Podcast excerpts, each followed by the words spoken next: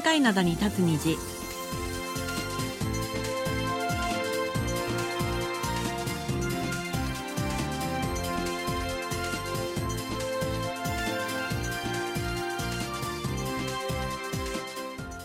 リスナーの皆さん、あにゃんせよ。1月24日火曜日の玄関灘に立つ虹、丸組のお母さんことキミヤンスンです。ソウルナリスことキマンソンです。今日は旧正月、ソルの連休の最終日です。えー静かだったソウルも U ターンラッシュでにわかに活気づいています。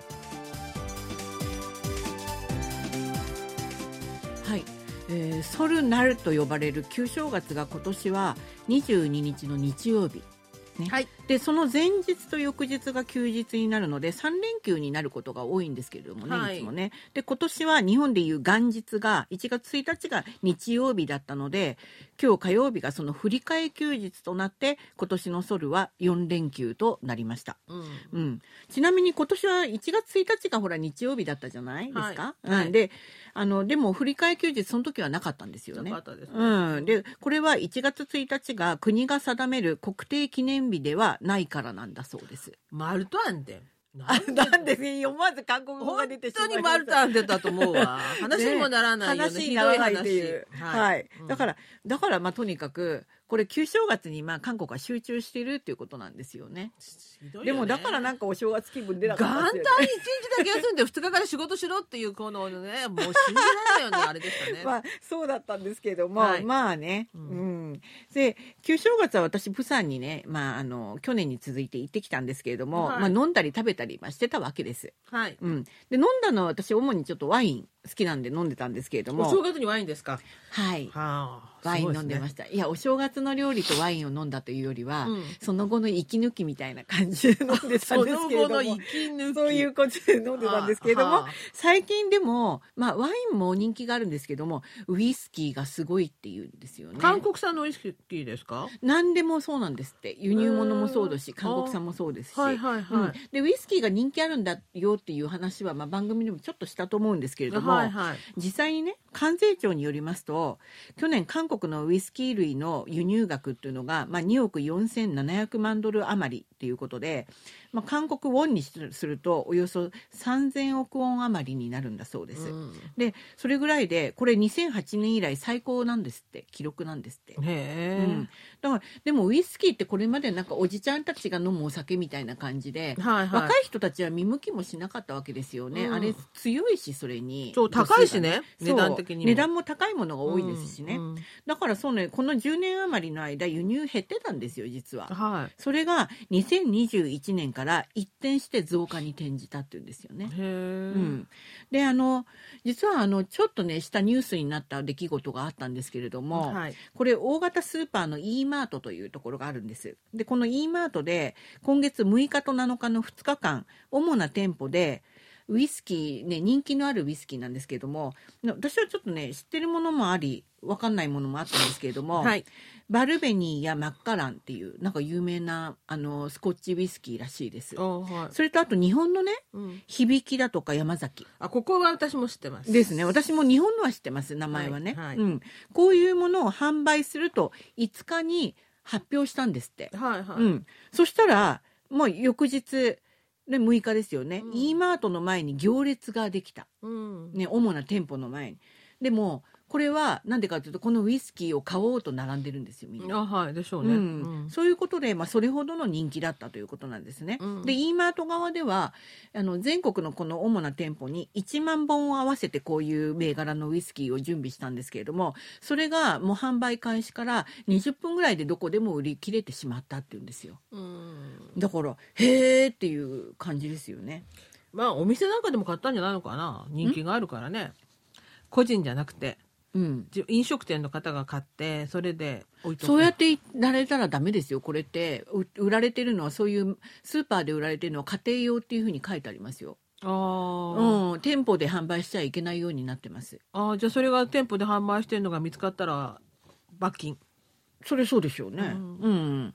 であの要するにこれ若い人たちにすごく人気があってだからやっぱり若い人たちが並ぶんですよねこういう感じでね。ううんん、E イマートで去年ウイスキーを買った人のうち20代から30代の割合が46.1%ということで圧倒的に多いんですよ。うん、で業界がなんでかっていうふうに分析したところによるとまずその理由第一にコロナ禍があるっていうことです。そうでしょうね。うんうんでまあ、コロナ禍初期はまあ外出しないようになったので一人飲みとか家飲みが増えたっていうことですよね。うんでこれはだから食堂とかでレストランとかで頼んでうわーって焼酎とかね安いお酒を頼んで、みんなでガイガイワイワイガヤガヤで酔うためではなくって良いお酒を自分一人で少しずつ少しずつ楽しむっていうそういう傾向が、まあ、強くなったんじゃないかっていうことなんですよね。はい。うん、であとなんかそういうバーとかでもボトルキープして飲む若い人が増えたっていう話です。おなんか昭和の時代みたいで好きだな、うんこういうの。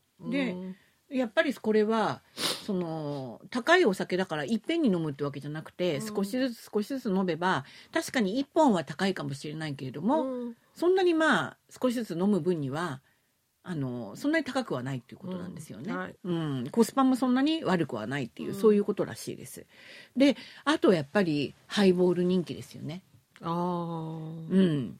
これでもうウイスキーの大衆化の時代が開かれたと業界では分析しています。でもハイボールに響とか山崎とか使うのもったいないだかじゃない。らそうじゃなくて、うん。まあ、高いものは高いものとして、うん。あの安いウイスキーっていうんですか？あまあ、はい。手頃な値段のウイスキーも本当によく売れてるんだそうです。なるほど。うん、だからへえと思いましたハイボールは美味しいですからね、うん。なんか急になんか日本に行けなくなったからかなみんなねこうハイボールを作って飲むようになりましたよね。なるほど、うん、ね。ハイボール人気がすごく高まっていて、うんどこでも今ほら KBS の前のほらあそこでもあのレストラン一つあるんですけれども、うんあそこでもハイボールがなんかいろんなハイボールが売ってるんですよねた。だ日本みたいに缶になってるやつはあんま売ってないよね。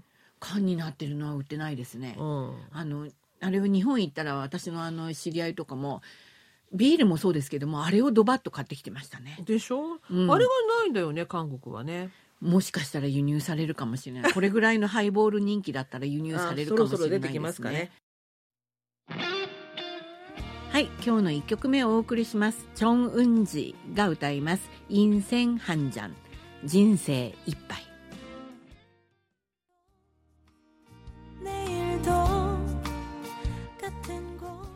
はい、今日の一曲目お送りしました。チョン・ウンジで、インセン・ハンジャン。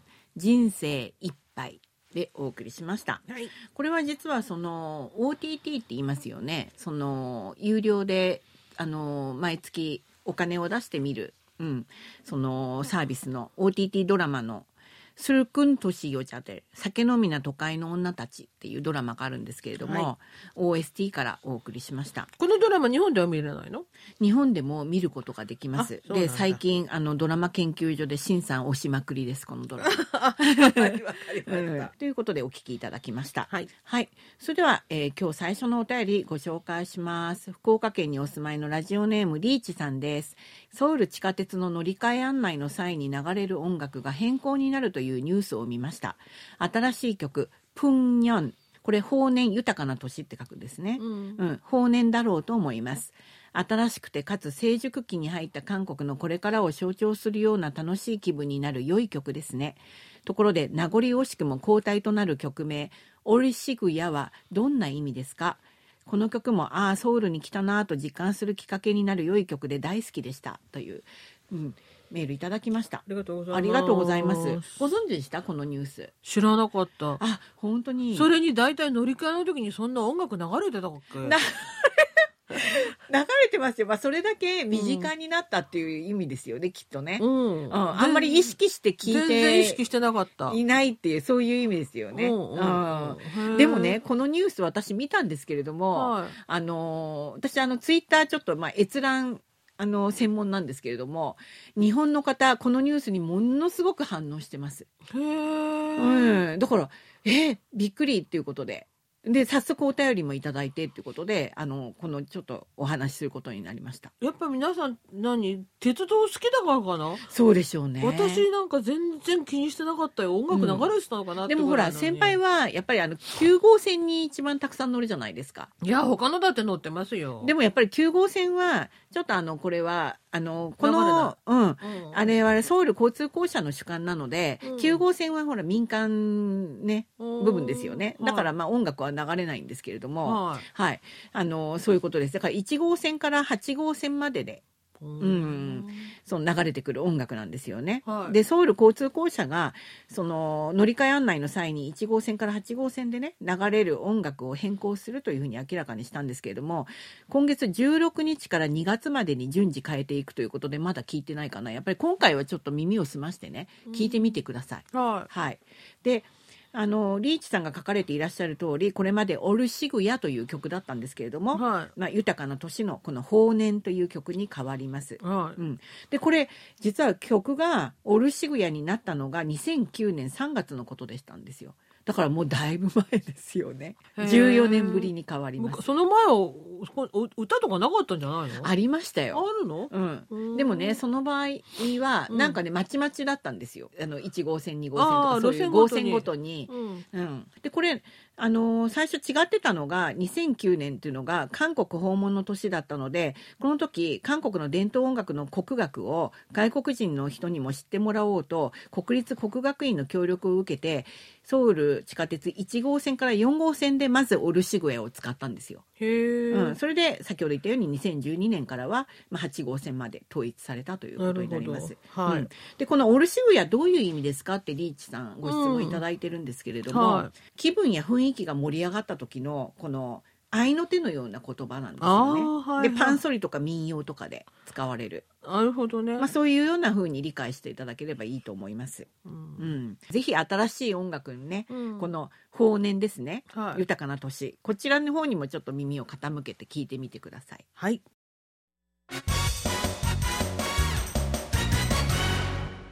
いっちゃなよ。ドットコリア火曜日のいっちゃなよドットコリアアジュンマの井戸端会議の時間です。アジマの井戸端会議はアジマのレーダーに引っかかった話題をアジマの目線で掘り下げアジマとしての考えを皆さんと分かち合っていく時間ですはい、あの旧正月ソルの連休で、まあ、プサンに行ってきましたのでプサンに関する話題を一つ持ってきました。あはいはい。で、あの、プサンにあるドリームシアターというところで、今月6日に、その、キャッツというグローバルミュージカルが幕開けしました。あはいはい、うん。で、これ、オリジナルキャストの公演なんですよ。あ韓国人キャストじゃなあくてじ。ゃああのアメリカかロンドンからいらっしゃるっていらした方だが、公演してあるんですけれども、はいプサンで15日まで上演されて、今はソウル公演。あもうプサン公演終わっちゃったのねはいなってますはい、で実は今年はキャッツの他にも「オペラ座の怪人」それから「レイ・ミゼラブル」まで世界的に人気を博している3つのミュージカルが全てプサンで韓国での公演をスタートさせます。あこのぷみんなオリジナルメンバーがなさるんですか？違います。えっ、と、オペラ座の怪人とレ・ミゼラブルは韓国人キャストなんですけれども、あはいはい一応このグロンバグローバルなミュージカルのうんビッグスリーと呼ばれる作品が、あの、プサンで最初に上演されて、それからソウルに来るっていうふうになってるんですよ。それだけプサンに立派な劇場ができたってことですか？そういうことですね。このドリームシアターっていうのが、はいあの、ものすごい立派な劇場だということです。いミュージカル専門劇場です。どこにあるんですか？あのね、プサンのその南区の南区っていうんですけれども、うん南区のうんムニョンドンっていうところにあります。うん、ムニョン地区にあるんですけれども、うんまあプサンそんなに大きくないのですぐにあのドリームシアターっていうのは、まあ、どこっていうのが分かるんですけれども実はあのプサンっていうのは映画の都市っていうふうに最近言われてましそうたよね。だよね。国際プサン映画祭。そうですよね、うんうん。それで映画の都市っていうふうに、まあ、定着されていったんですけれども2019年にドリームシアターができました。はい。うん、でこれが大きな転機となって先ほど言ったようにそのミュージカル専用劇場なんですけれども1700人余りが収容できるんですよね。でも2019年にオープンなんてかわいそうにね。ちょうどコロナの時にオープンしたんだそうですね。うん。だからその時は人数制限とかありましたからね。うんうんううん。ん。でもあのそれまでもプサンに大きな公演会場がなかったわけではないです。私が小さい頃も市民会館とか会館とかであのものすごい大きいあの映画をさ、ね、あの上映したりとかねうん。してました、はい。うん。いずれも多目的ホールだったんですよね、うんううん。だからこのミュージカル今ほらセットもだいぶ大掛かりになってるし、はい。こう繊細で複雑なシーンの転換とかもたくさんあるわけですよ。はい。うん、だからそういう大型ミュージカルを上演するに適した空間だとはまあ言えなかったわけですよね。うん。それがドリームシアターというのは本当に舞台から客席まで最新設備を備えているということで。うん。でプサンにあるということでプサンはまあキョンサン道ですけどもキョンサン南道南の方ですよね。はいはい。そちらのだからあのその他のキョンサン南道の町ねねマサンだとか、まあ、そういうところから、チャオンですよね、うん。今のね、ううん。んそういうところもから来るしそれから、まあ、あのキョンサン北道の方になりなってもウルサンとかもね結構近いんですよ道路ができてるので、あはい。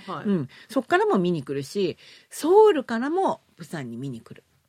人が多いっていう、うん。遠征で来る人が多くなっているということなんですよね。確かほら、この前 BTS のコンサートもプサンってやってたもんね。うん、あれはまあ会場違うんですけれども、うんうんうん。はい、その時はまあ本当に全国海外からまあみんなうん来たわけなんですけれどもプサン行ったよね。まあそんな風にプサンが拠点みたいになってるわけですよね。うんうん。で実はプサンからそう遠くないテグまあ、あの先ほど言ったようにキョンサン北あのなあのキョンサン北道の方に属してますよねテグっていうのはね、だからそんな同じキョンサン道だからそんな遠くはないんですけれどもテグは実はテグ国際ミュージカルフェスティバルというのが2006年から開催されてるんですよ。うんだからミュージカルではすでに一目置か置かれているそういうメッカみたいになってそう、ますテグでミュージカルっていうのは結構聞いたことがあるよね。そうなんですよ。ううんんですが公演制作会社の関係者はプサンには、まあ、テグはもうそういうふうにもう定着してるような感があるけれどもプサンにはテグにない海と多様なナイトライフがあるんだとだからやっぱりミュージカル以外の目的で訪れてもでミュージカル見ながらそういうこともプサンではテグよりちょっと楽しめる要素が多いんじゃないかみたいなことを言ってるんですね。あはい。うん、実はですね、うんオペラ座の怪人、はい。あのチョスングさんが、あ久しぶりにまた出んのね。うん、あのこの半分のマスクでほら。あ怪人にな仮るのね。面仮面かぶってね、うん。出るらしいんですよ。あ。でらしいじゃなくて出る出るんですって。うん取れないんだよチケットがね。なかなかね、だからもうこれは。いやーだからこれだけ長くやるんだなとか思いながらね。あにやっぱりね。まあその彼一人じゃないんでしょうけれども、うん。まあ情報としてはそうです。はい、うん、で、まあ、ソウルのミュージカル市場というのはもう激戦区を超えてもう飽和状態になってます、ね、そういう、まあ、事実上そんなような感じになってるんですけれどもそうは言ってもプサンで真っ先にこういう大型ミュージカルビッグ3がプサンで真っ先に上演されるのはリスクはあるんだというふうに言われているらしいです。それでも、まあ、首都圏と地方の不均衡を緩和できるという点で、まあ、望ましい試みだとの評価もあります。はいはい、今日の2曲目をお送りします。ジョー・スンウが歌います。チグン・イスンガン、時が来た。 간절히 바라고 지금 이 순간 はい、お聴きいただきました。ジョー・スンウでチグン・イスンガン、時が来たですね。 今この瞬間っていう、あの、韓国語ではそういう意味なんですけども、まあ、This is the moment ですから、はいそれを訳したっていうことでね、時が来た。ミュージカルジキルハイドからお送りしました。はい、えーじゃあ後半のお便りです、はい。えーラジオネーム R05 さんからいただきました、えー火曜日の限界などに立つ虹の丸組のお母さんアリスさんこんにちは、はい。昨年の後半頃にアリスさん宛てにお便りを投稿した記憶があるものの送信済みのメールを早々と削除してしまっているためもしかしたら送信したつもりが送信になっていないのかもしれませんね。そのもしかしたら送信できていない、いるかもしれない投稿のメッセージ、お便りの内容はというと、昨年の11月後半に亡くなられた俳優の渡辺徹さんについての話題だったのですが、十数年前に NHK の中継の番組で、ソウルからの中継で、ハンガンの河川敷からの中継だったような、はい。詳しく覚えていないもののアリスさんが現地の通訳として出演されていたようでしたがアリスさん渡辺徹さんとご一緒にお仕事されたとの思い出があればぜひ教えて教えていただけますか？気さくな方で握手とかサインとかいただいたのでは、うん。それからその中継のの放送がされた頃はアリスさんが当時限界灘に立つ虹で韓国のジャージャー麺の出前がものすごく流行っていてジャージャー麺の出前の話題をよくされていましたが現在材料費が高騰していて出前などの飲食店のメニューの値段が上がっていると思いますが現在のジャージャン麺の出前やお店で来店して注文されるお客さんの様子はいかがでしょうか？材料費が高騰していてもまだ人気のあるソウル市民の胃袋を満たす食べ物なのでしょうか？はい、ありがとうございます。R05 さんよく覚えてらっしゃいますよね。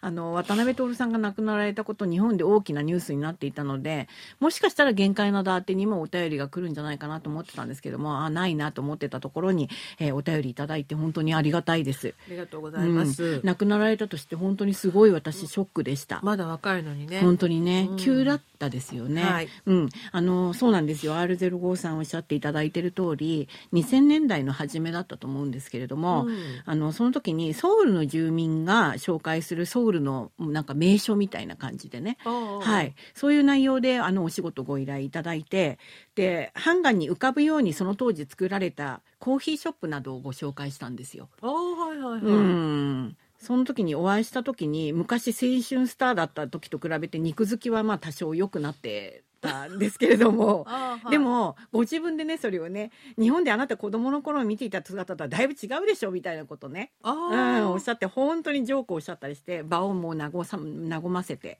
うん、くださって本当に気さくないい方でした。あはい、うん、で別れ際にはあのもうもちろん握手もしましたしお名刺いただきました。であのプライベートで使われているお電話なのかわかんないんですけどちゃんと電話番号も書いてあっていつでも電話してもいいよみたいなことを言われてたんでうん。本当に気さくないい方だなと思ったんですよね。さすがに電話はしなかったんでしょ？電話はしなくて、えー、とでもブログとかもやってらしたんでその当時はブログでしたよね。はいはいうん、あのブログとかにお邪魔してました。ああなるほど、うん、でだから本当にすごくた悲しかったです。はい、うん、であのジャージャー麺のあの出前のお話についてはおそらくそのその流れでですねハンガンの河川敷で、まあ、ハンガンの市民公園でジャージャー麺注文して食べるのがすごい流行なんだよっていうあのそうだったと思います。そうですね、うん。ハンガーの河川敷でビールとチキンを食べるその前の段階ですよねよね。ジャージャー麺はね。今は、うん。確かにあのジャージャー麺あの値上がりしてますけれども、うん。それでもほらジャージャー麺っていうのは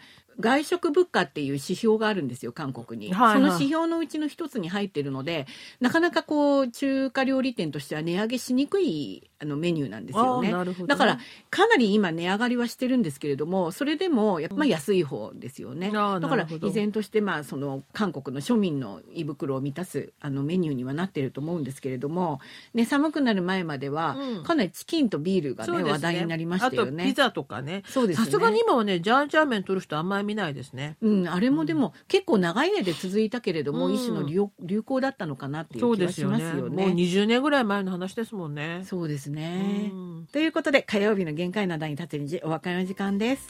お相手は丸組の母さんことキミヤズンとそうなりすことキマーソンでした。またの時間まで皆さん、あにげせよ。さよなら